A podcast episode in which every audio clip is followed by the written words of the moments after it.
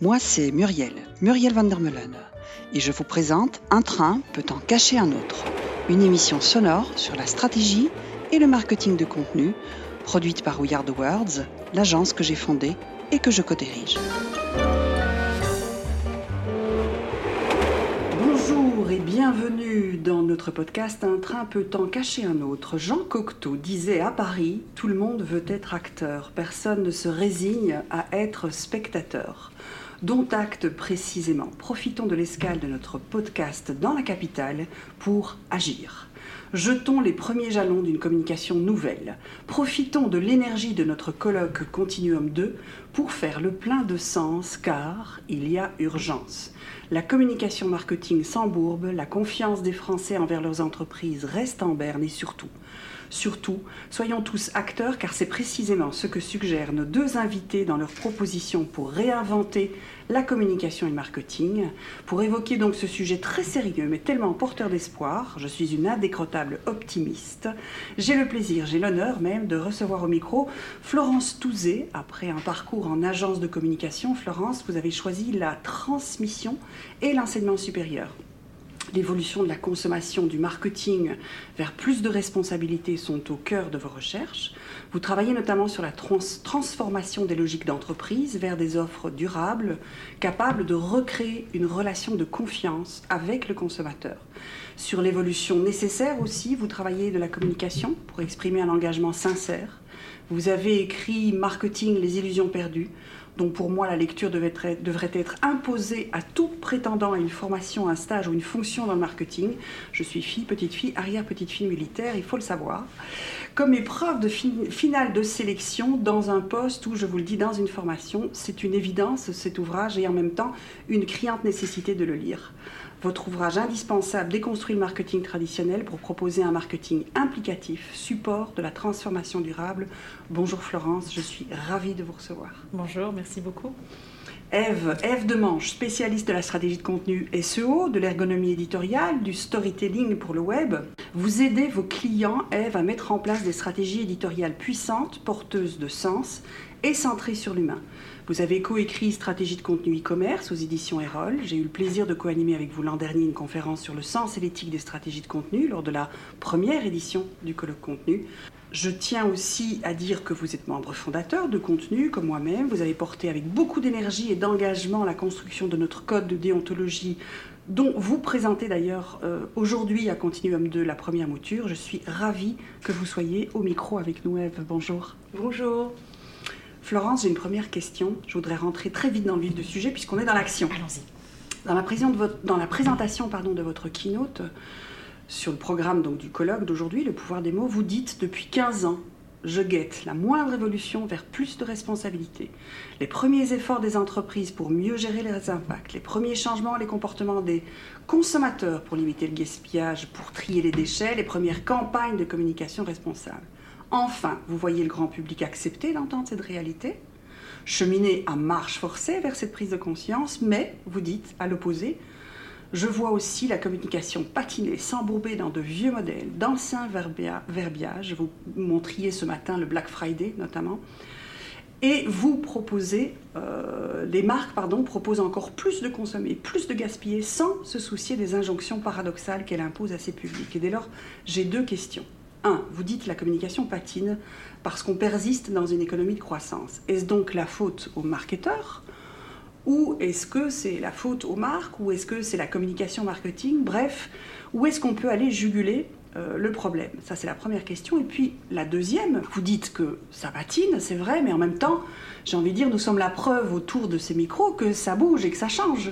Puisque précisément, c'est Continuum 2, le vent tourne chez les professionnels, sinon on ne serait pas là autour de la table, contenu n'existerait pas euh, non plus, et même la littérature dans le secteur évoque une prise de conscience et de nombreux auteurs enjoignent les marques, les agences à adopter le slow content, on en a parlé l'année dernière, à révéler plus les purposes de la marque chez Orange, à privilégier une approche servicielle des contenus, Daniel Beau, vous connaissez certainement. Et vous nous dites du coup euh, que ça va encore très très mal. Je pense que c'est effectivement la nécessaire euh, injonction pour une prise de conscience. Mais du coup, votre baromètre, il est où? Dans le très très rouge, dans l'orange. Dites-nous. il, est un petit peu entre les deux. Euh, merci pour, pour ces questions. C'est absolument passionnant ce qu'on est en train de vivre. Et, et, oui, les choses ont beaucoup bougé depuis 15 ans. Et en effet, heureusement, et c'est ça qui peut nous rendre aussi enthousiastes et, positifs, le fait déjà qu'on se rencontre aujourd'hui et que beaucoup de choses ont, changé. Euh, au niveau des entreprises, au niveau de la communication, au niveau des gens qui font la communication. Donc on voit bien que ce mouvement, euh, il est en route, euh, il s'amplifie, et ça, ça peut vraiment nous, nous, donner de l'enthousiasme à poursuivre dans cette, dans cette voie-là. je pense que c'est le sens de l'histoire. C'est aujourd'hui ma, ma, conviction. Et pour autant, mais c'est aussi ce que je voulais partager avec vous ce matin, c'est ce qui me préoccupe, c'est que j'avais imaginé euh, cette, cette, évolution. Cela dit, je ne l'avais pas forcément imaginé aussitôt. Mhm. Quelque part, je pensais que ça allait être plus long, donc finalement, ça c'est plutôt une bonne nouvelle. Euh, mais naïvement, je, l'imaginais aussi beaucoup plus global. Or, et, finalement, je pense que c'est assez normal ce qui se passe, c'est-à-dire que euh, oui, il y a plein d'évolutions positives. Mhm. Et puis en parallèle, euh, il y a vraiment euh, une espèce de rémanence hein, de, sur, le, sur le temps long de, tout ce que l'on pouvait critiquer et tout ce que l'on pense être encore dommageable, à la fois dans l'offre des entreprises, à la fois dans leur prise de parole. Mhm. donc, est-ce que c'est simplement, entre guillemets, mhm. la fin d'un système qui va s'étioler petit à petit? Alors on pourrait l'espérer et puis que ça aille vite alors, mhm. euh, parce qu'il y a quand même une, urgence hein, qui, est devant nous et, qu'il faut que l'on prenne en considération. Euh, ou bien est-ce que c'est euh, une espèce de résistance, une espèce d'ancrage dans des vieux modèles et dont, dont certains n'arrivent pas à se, débarrasser. À se débarrasser, à se défaire. Et c'est vrai qu'il y, y, a des exemples tous les jours de, de ce paradoxe dans, lequel on, est, où bah, c'était flagrant au mois de novembre, là, il y avait l'Amazonie en feu partout, dans, tous les journaux télévisés, et, dès que le, journal s'arrêtait, hop, une pub pour le Black Friday. Et donc ça, c'est inconcevable. Mhm. C'est complètement antinomique, effectivement. C'est complètement antinomique. Donc, à qui la faute? Euh, Je pense qu'elle est aussi un peu partagée. oui, on est bien d'accord. Après, il y a la question, Eve, vous, travaillez souvent avec d'autres prestataires également. Vous voyez aussi ce mouvement voilà, vers un mieux, vers plus de conscience, vers plus d'éthique dans, le travail. Et est-ce que nous, de notre côté, puisque c'est notre job aussi, qu'est-ce qui fait aujourd'hui qu'il y, a, euh, a des freins qu'il des... Est-ce que c'est un manque de, prise en compte en masse? Est-ce qu'on n'est pas assez nombreux? Est-ce qu'on n'ose pas sinon on n'a plus de travail? Est-ce que... Qu'est-ce que c'est selon vous Alors, moi, j'ai le sentiment, euh, par rapport à mes clients, qu'il y, a une vraie prise de conscience qui est quand même, euh, qui s'accélère ces dernières années, qui devient vraiment massive. Le, problème, euh, ça s'accélère aussi, il faut le dire, par ces, ces, grands problèmes climatiques qu'on a, qui, du coup, ça devient tangible. C'est-à-dire mm-hmm. qu'effectivement, quand, quand, on a des feux comme on a eu là en Australie, d'un seul coup, ça, prend physiquement euh, forme pour nous, ça nous parle, ça nous touche, ça nous touche dans, ce qu'on a dans notre, dans notre existence corporelle, dans notre cœur, dans notre mhm. euh, façon de nous penser par rapport, euh, par rapport au monde. Et donc, je pense que du coup, ça nous touche tous en tant qu'être qu'être vivant, et du coup, ça touche forcément les consommateurs et encore une fois, on parlait des mots tout à l'heure. Je pense que ce mot-là, mmh, j'espère que ce mot-là va disparaître, euh, va disparaître mmh. parce que finalement, aujourd'hui, on se réduit dans le discours euh, sur la communication, toutes les entreprises, etc., euh, à être, on est en fait, on est des, personnes, on est des personnes sensibles, on ressent effectivement notre notre Il y a eu une tentative à un moment de nous transformer en consommateur aussi. Oui, consommateur. mais quand on voit le, finalement le mot consommateur, quelque part, quand on regarde l'étymologie de ce mot, qu'est-ce que ça veut dire? C'est mener quelque chose à son terme jusqu'à la destruction. et en fait, on est en train de détruire on détruit pour euh, finalement. C'est ce que Baudrillard euh, disait. Donc effectivement. Euh, nous, donc tout le monde change, à la fois effectivement nous en tant qu'individus, en tant que citoyens et aussi les entreprises. Du coup, je voudrais revenir juste sur cette question de consommation parce que c'est très important à la souligner effectivement. je parlais de Baudrillard, vous disiez on, consomme pour détruire.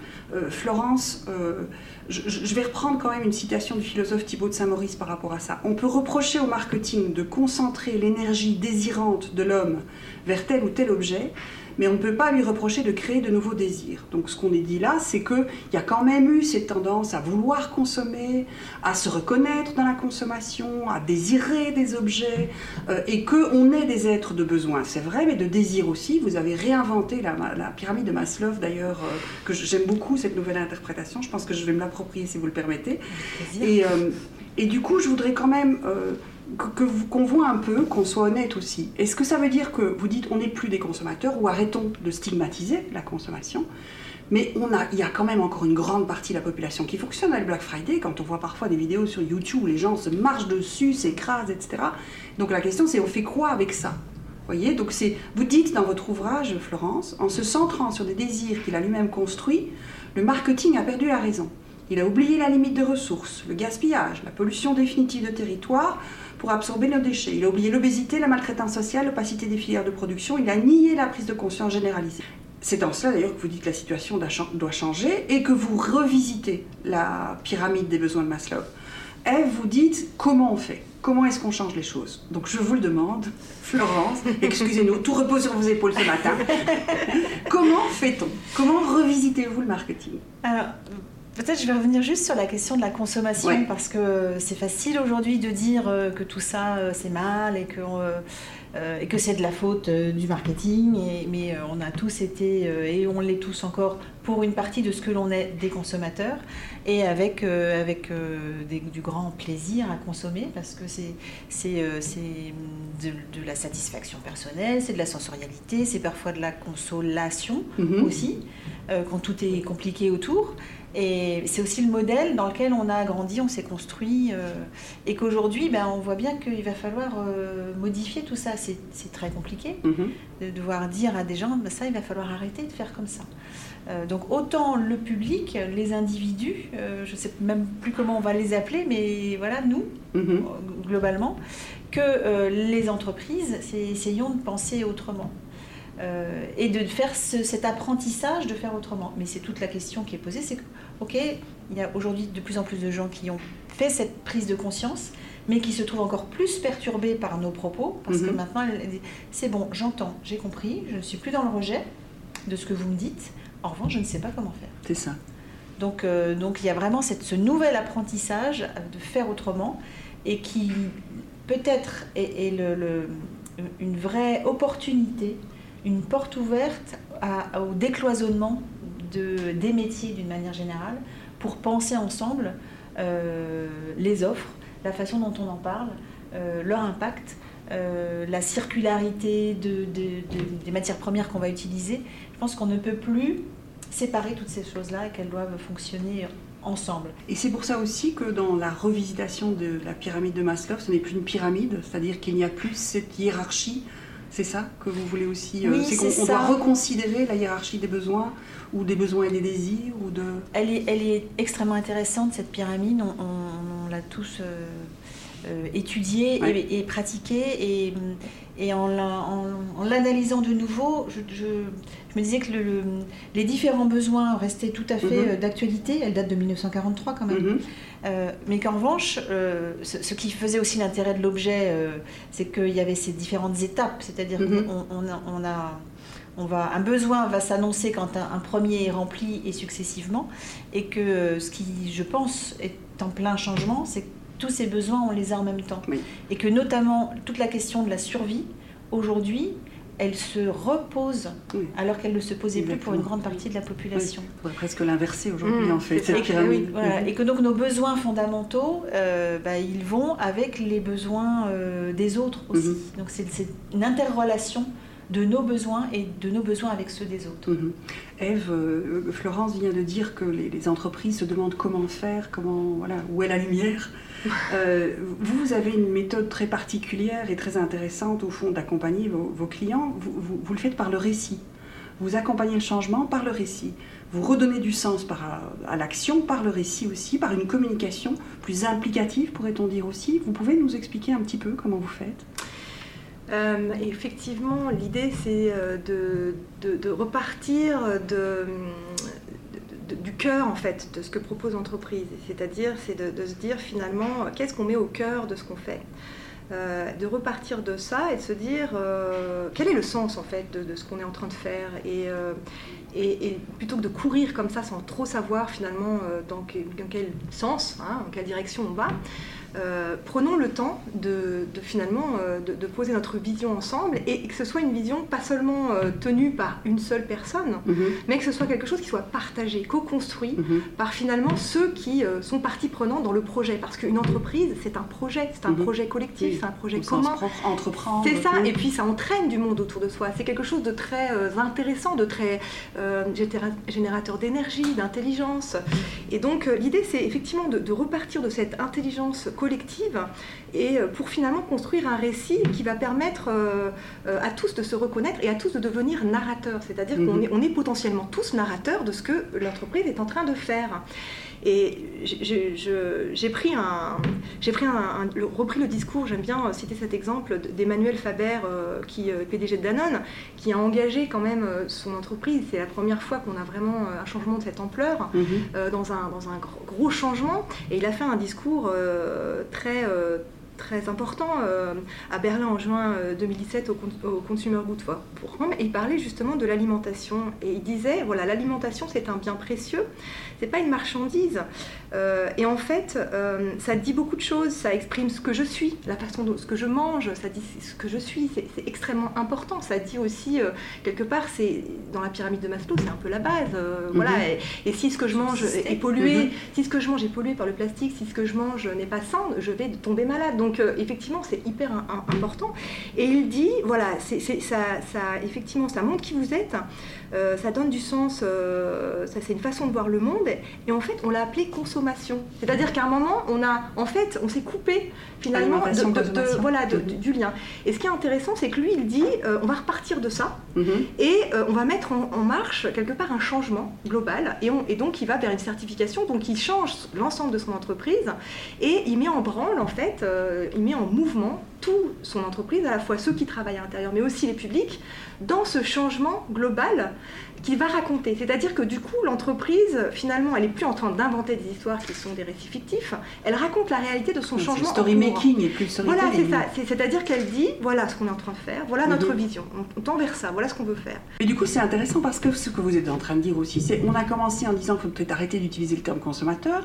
Là, je suis en train de dire, est-ce qu'on n'arrêterait pas d'utiliser aussi le terme entreprise dans ce qu'il est devenu hein? Ou alors, il faut peut-être effectivement, hein, on est dans le pouvoir des mots. Bah oui, allons-y. Hein. Et alors, il y a une autre chose que je souligne, c'est que vous dites que donc le président Danone, ce qu'il fait aussi, c'est qu'il prend tout le monde à bras le corps en disant voilà, c'est notre projet. Or, chez vous, dans le marketing implicatif ou vous dans le récit implicatif, en fait, la base, elle est là. C'est la mise en commun aussi d'une énergie, du vivant. Du, euh, Est-ce que vous pourriez, Florence, nous, nous, évoquer un peu cette nécessité du, de la mise en commun? C'est vraiment dans le projet du marketing implicatif, c'est un des cœurs, un des piliers, je pense, non? C'est exactement ça, c'est ce que j'ai essayé de, montrer. C'est de, plutôt que de rejeter le, marketing et la communication, c'est d'utiliser ce qu'on est capable de faire avec, mhm. euh, ce que ça nous a appris en termes d'écoute des marchés, en termes d'écoute des populations, en termes de précision de l'offre, bref, ça nous a appris plein de choses. Euh, maintenant, il faut l'utiliser à bon escient. Et l'idée du, marketing implicatif, c'est le cœur dont parlait Eve, c'est de déplacer ces disciplines, de, ne plus les laisser en, bout de chaîne commerciale ou en bout de chaîne de valeur, où ça ne peut être que artificiel et fictif, mhm. d'où l'expression euh, c'est du marketing, hein. euh, pour les remettre au cœur du dispositif et de les utiliser, puisqu'ils en ont la possibilité, eux-mêmes en tant que médiateurs pour accompagner ces mouvements euh, mhm. complets d'entreprise. J'ai un, autre exemple, parce que je crois que c'est intéressant aussi de pouvoir illustrer par du réel, euh, c'est le, groupe ERAM. Euh, qui est un des, leaders de la chaussure, et notamment de la chaussure plutôt Access en France, mhm. dont les dirigeants ont déclaré récemment, et je les accompagne, donc je, je sais à quel point c'est important pour eux, ont, déclaré notre enjeu aujourd'hui et demain, c'est de produire moins. Mhm. Euh, ce qui était absolument mhm. inimaginable cinq ans auparavant. Mhm. Et ils sont en train de faire, faire de la révolution au sens propre à leur entreprise.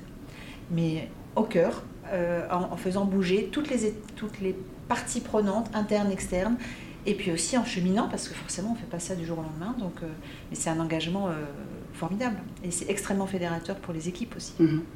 Eve, de notre côté, euh, produire moins, c'est le slow content. C'est aussi, on est aussi dans ce mouvement-là aujourd'hui hein, de produire moins de contenu.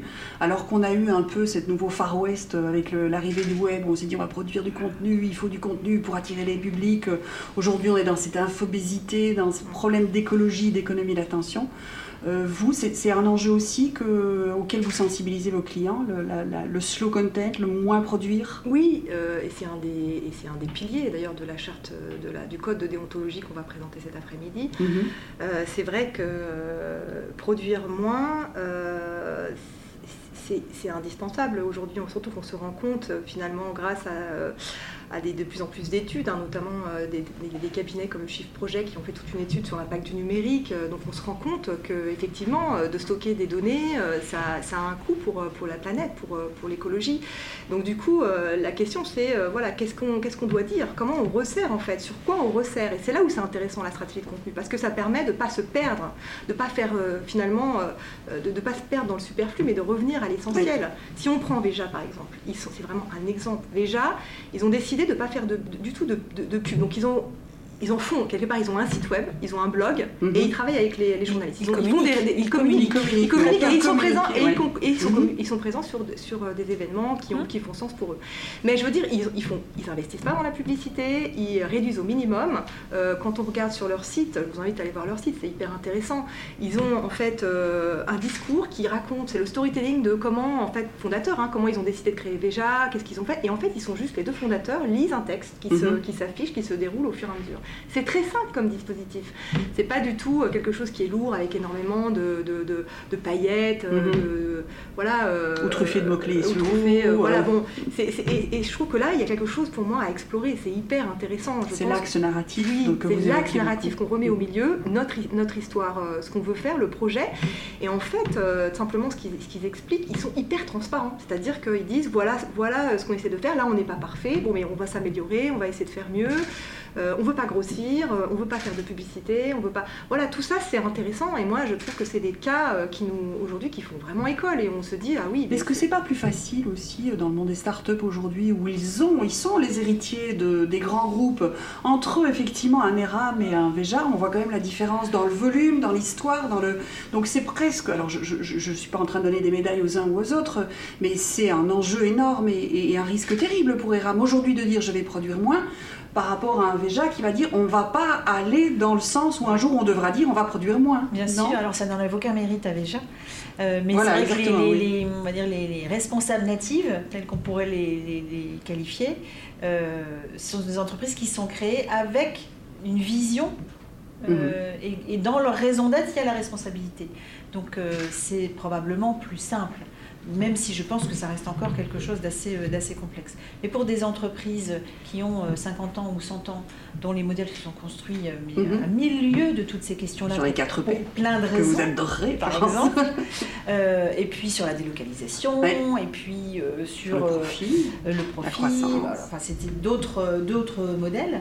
eux, le, cheminement, il, ça, ça demande vraiment un changement culturel. Oui. Et, et, coup une prise de distance aussi, une, capacité. Vous parliez de vision, effectivement. Et c'est très intéressant de, de, de voir, j'ai eu le grand plaisir de voir quelques euh, patrons de très belles entreprises euh, euh, faire leur révolution personnelle aussi. De gens qui nous disaient il y a dix ans, mais vous, vous êtes anti-commerce. Et, et, puis, et puis qui vont vous dire un jour, euh, à l'occasion d'une rencontre, j'ai compris ce que vous m'avez dit l'année dernière. Mhm. Et c'est parfois pour, à des moments, pour des raisons complètement euh, étonnantes. Mhm. je me souviens d'un dirigeant euh, qui, m'a dit ça, je lui ai dit qu'est-ce qui, qui, a fait bouger les choses? Ma, fille vient d'avoir un enfant. Mhm, Donc la responsabilité personnelle est intervenue à ce moment-là. c'est ce que vous disiez tout à l'heure, hein, on est avant tout des humains, faits d'un cœur, de chair, et, de... et c'est la planète, et c'est notre avenir, et l'avenir de nos enfants. Au fond, vous, vous soulignez beaucoup, Florence, la vision, vous parlez, vous, Eve, de l'axe narratif. Encore faut-il que les deux soient alignés comme des planètes. Et à partir de ce moment-là, on peut produire moins peut-être et rentrer dans une communication qui est plus implicative. Ce serait ça déjà une piste de bien euh, faire s'aligner euh, la vision sur un axe narratif, vous pensez Je pense que c'est essentiel. Mhm. C'est très difficile euh, de, enfin, je, veux dire, c'est vraiment la condition. Il faut absolument, effectivement, qu'il y ait un alignement et il faut que ce soit stratégique, il faut que ce soit porté au plus haut, au plus haut niveau de l'entreprise. Parce que sinon, ça reste des déclarations qui ne sont pas suivies d'actes. Donc l'impératif, c'est aussi de communiquer cette vision avant d'en faire un produit marketing ou une communication marketing. C'est déjà de la communiquer au sein même de l'entreprise et donc de tout le personnel pour qu'elle puisse aussi être incarnée qu'elle puisse... Euh, c'est la richesse aussi de, de nos métiers, c'est de pouvoir aujourd'hui se dire que elle, la communication va servir de support interne, vraiment au sens, au sens du, fait de pouvoir emmener euh, les équipes, les partenaires, euh, les fournisseurs, vraiment euh, l'ensemble des, des, parties prenantes pour, pour mieux travailler. Donc c'est une belle opportunité de se dire, tiens, on a ces outils, on va mhm. les utiliser différemment. et avec un, un, impact beaucoup plus fort, ce qui va construire un récit, le, le, récit va se construire presque naturellement avec ça. Oui, mais ça suppose de casser les silos. Aujourd'hui, on a un gros, gros problème de mhm. silos. Moi, je vois en stratégie de contenu, c'est énorme. C'est-à-dire qu'on a quand même encore des départements qui fonctionnent, euh, communication, marketing, qui ne se parlent pas forcément toujours. Et en sachant même que la communication, elle est très jeune encore comme discipline dans les entreprises. Hein. Le marketing, ils avaient déjà la place depuis longtemps. Aujourd'hui, la communication, ça fait une trentaine d'années. Et, maintenant, on, lui donne un rôle avec une belle cape de euros pour aller sauver tout le monde. Et le marketing est sur le côté à virer nous là-dedans. Parce qu'il y a ça aussi. Hein. C'est pour ça, je pense qu'on reste peut-être en silo mais vous avez raison. Ça veut dire aussi que cette communication, elle est au-dessus de tous les départements pour décloisonner complètement, du coup, et être porteuse de cette vision. Oui, c'est certainement l'enjeu, et c'est aussi ce qui est compliqué à, mettre en œuvre. Euh, ça, nécessite vraiment des changements de posture euh, managériale, euh, organisationnelle, mais je pense que la clé, elle est quand même, elle est quand même là. Alors, la communication, finalement, puisque certaines entreprises euh, ont tenté, ont fait des expériences de communication euh, qu'ils voulaient responsables en se prenant les pieds dans le tapis, des fois c'était plutôt sincère d'ailleurs, ils ne se rendaient pas compte que, euh, qu'ils allaient faire des choses qui, n'étaient pas vraiment dans le bon sens. Aujourd'hui, c'est plutôt de se dire, bah, puisqu'un jour ou l'autre, il faudra communiquer. pensons déjà à ce que l'on pourra dire. Et ce que, ce que l'on pourra dire, il faut donc l'avoir euh, expliqué, euh, conçu différemment peut-être, euh, pour pouvoir un jour communiquer mhm. bien sur le sujet. Mhm. Donc c'est peut-être aussi une façon de, de, de, motiver des équipes, des dirigeants, bah, parce qu'il y a aussi des dirigeants qui disent bah, nous, moi j'arrête de communiquer, je ne dis plus rien, parce que quoi qu'on dise, on se fait taper sur les doigts en disant oui mais là vous n'êtes pas bon. Et je leur dis bah, inversons le processus euh, et, ramenons la communication en amont. Dans vos équipes. c'est vrai que dans la communication, il y a eu tellement de mélange de gens entre du marchand, non marchand, de la responsabilité sociale dans la publicité. Et de, ça veut dire aussi accepter de lâcher, de, perdre le contrôle de tout. Or, c'est le, modèle managérial d'un siècle. Mhm. Donc, euh, oui, c'est important. C'est ça, et je pense qu'effectivement, c'est plus, euh, c'est plus ce, ce conformer à une image glacée euh, qu'on doit, qui doit être parfaite, euh, on doit faire attention à tout ce qu'on dit. C'est plus finalement avoir, avoir quelque part une ligne qui nous structure, une, colonne vertébrale de, ce qu'on est en train de faire. Nouveau, oui, c'est ça, un axe, mhm. vraiment, qui fait que quelque part, même si on ne le dit pas de la même manière, euh, quelque part, chaque parole est entendue. Mhm. Et, ça, c'est un énorme euh, chemin à faire aussi pour l'entreprise. Et, peut-être que la communication, elle va évoluer vers ça. Peut-être que la communication, ce sera peut-être euh, un peu à l'extérieur, mais aussi beaucoup à l'intérieur. Le travail va être de, effectivement, d'être, de mettre en, œuvre, en mouvement, de, faciliter cette, cette, parole, de pouvoir finalement transmettre ces valeurs pour que finalement chacun se sente porteur, responsable, narrateur, narratrice oui. Euh, de cette aventure commune. Mais ça me fait penser d'ailleurs, Florence, que vous soulignez deux, trois fois dans votre ouvrage aussi, que euh, qui dit marketing implicatif dit beaucoup plus conversation, dialogue, et puisqu'on construit effectivement, est à la fois émetteur et récepteur en fait de son propre discours, ce qui change le formatage des contenus aussi qu'on a tendance euh, à produire aujourd'hui. On n'est plus dans du top-down ou du one-to-many, on est dans du many-to-many, non? Oui, ce, alors, ce qui complexifie aussi la chose, parce qu'il faut, il faut apprendre à le faire. Mais c'est euh, extrêmement euh, passionnant d'imaginer pouvoir travailler comme ça. Euh, ça, ça, veut dire qu'avant tout, avant tout, il va falloir écouter. ça veut dire qu'on va aussi entendre du, négatif, on va entendre des critiques. Euh, c'est compliqué, c'est difficile, euh, donc il faut se préparer à ça. Mhm.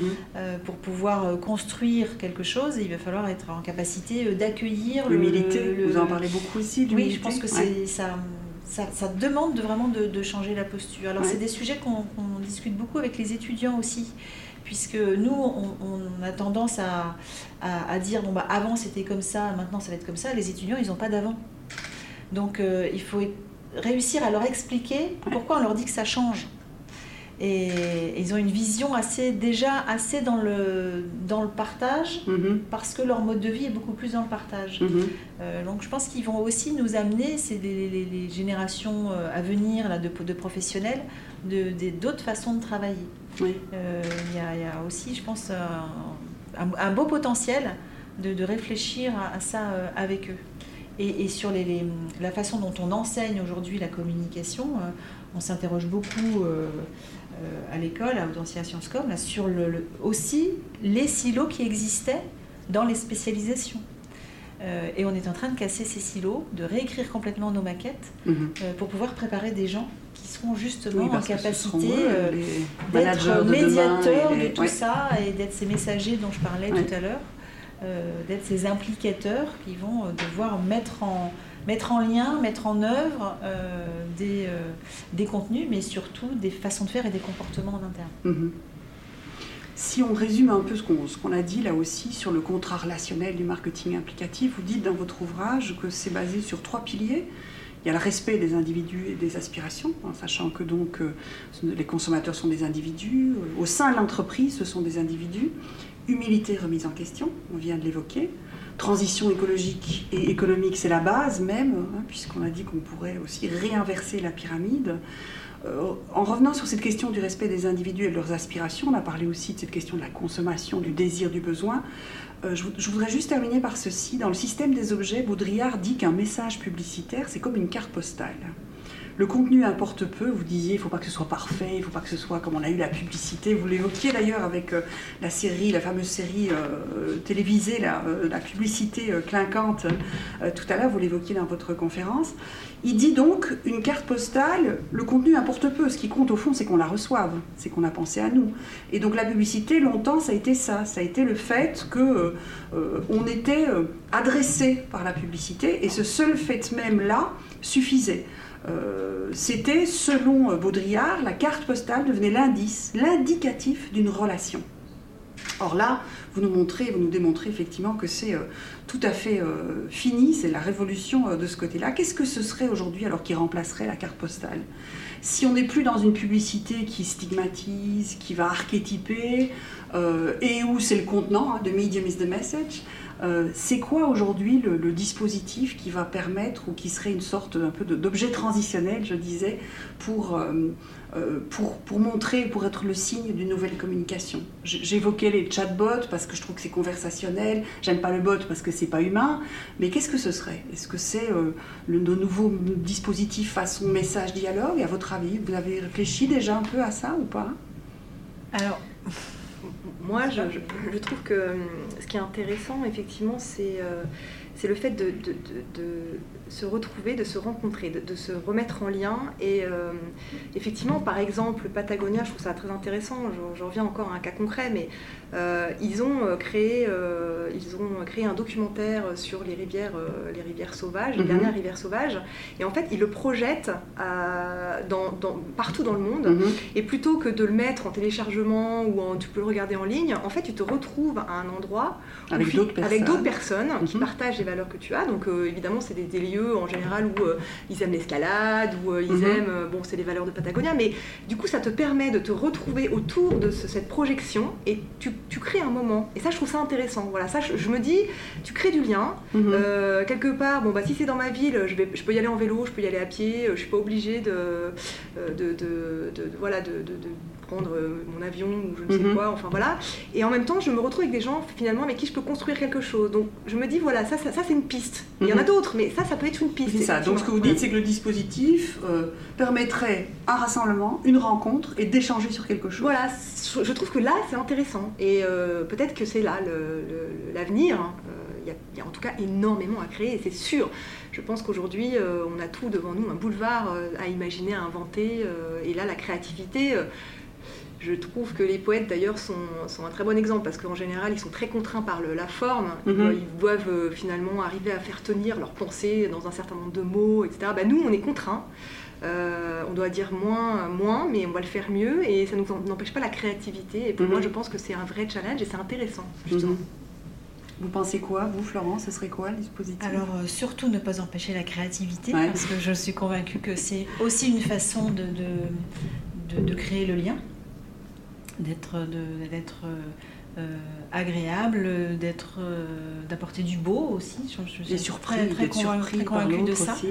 Euh, et, la réponse, elle est peut-être pas dans les outils, elle est peut-être vraiment sur la question du sur la question du sens. Alors, je vais dire expérience, le mot est lui-même galvaudé, mais si on arrive à, à créer un lien qui soit apaisant, parce que j'ai vraiment la sensation qu'on est dans une folie d'informations permanentes mhm. et non-stop qui, qui, euh, qui, est finalement fini par être extrêmement agressive. Mhm.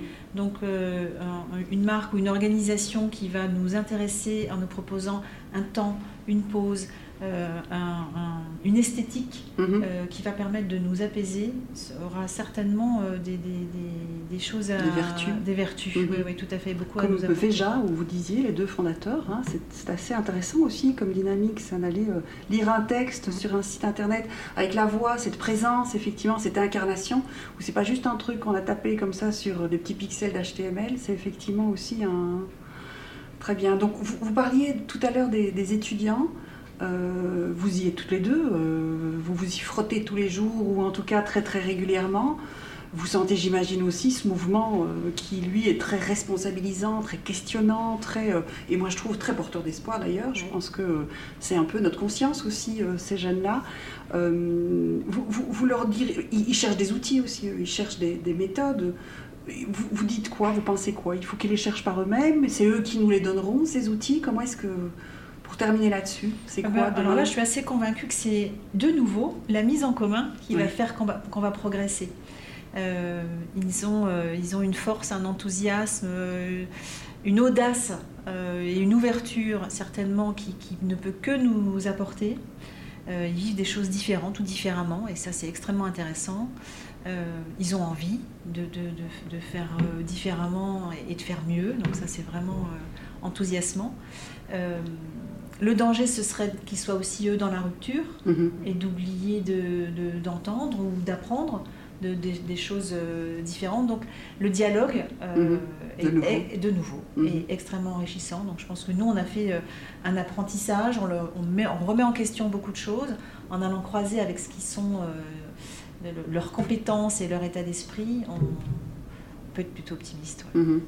Et vous, Eve Moi aussi, je suis, je, suis, euh, je suis assez optimiste. Je trouve qu'en tant qu'enseignant, on a vraiment euh, une responsabilité par rapport à ça, d'intégrer dans nos programmes effectivement cette conscience euh, mhm. de la façon dont on doit évoluer, de ce vers quoi on doit aller. et, de proposer autre chose, de, de montrer d'autres exemples de ce, qui, de ce qui peut être fait. Et je, je, pense que c'est. Oui, moi aussi, je suis très, très optimiste et. Bon, tous les étudiants ne partagent pas forcément ce, cette cette envie, mais en tout cas de planter cette graine. Non, parce que tous leurs formateurs ne partagent pas non plus ces envies non plus d'ailleurs, et tous les individus. C'est ça, mais de planter cette graine-là, euh, moi j'aurais aimé en tout cas qu'on la plante euh, quand j'étais étudiante, de mhm. planter cette graine et de dire voilà, tu peux aller chercher là, il y a des choses à voir, c'est intéressant, creuse ces pistes, mhm. parce qu'en fait on ne sait pas, je veux dire, on n'a pas les réponses. Mhm. Nous on a des, des choses ah là, on est en plein, on débroussaille. Voilà, on, débroussaille quoi. Et en gros, euh, quelque part, on leur dit bah allez-y, allez-y, débroussaillez. Et vous voyez, là il y a des pistes, là, on plante des graines, mhm. euh, allez voir là, allez creuser. J'étais moi très frappée par euh, quelques étudiants euh, ces, trois dernières années qui m'ont dit, qui sont venus vraiment à la rencontre en disant on a, le droit de, on a donc le droit de penser ça. Mhm. Et, je sentais que pour eux, il y avait un, carcan qui venait de se, de, se libérer, de, s'ouvrir. Et, et bah, alors là, je leur fais complètement confiance. Excellent. Et moi, ça m'a fait ça quand j'ai lu, quand j'ai lu l'ouvrage marketing. Oui, je me suis, ça m'a fait un bien. Je me suis dit, ah, Je ne suis pas seule. enfin Voilà, c'est super. Donc du dialogue, de l'audace, de l'humilité et surtout, eh bien ensemble, faisons ça tous ensemble. Merci beaucoup mesdames pour cet échange très très riche. Merci, beaucoup Muriel, merci.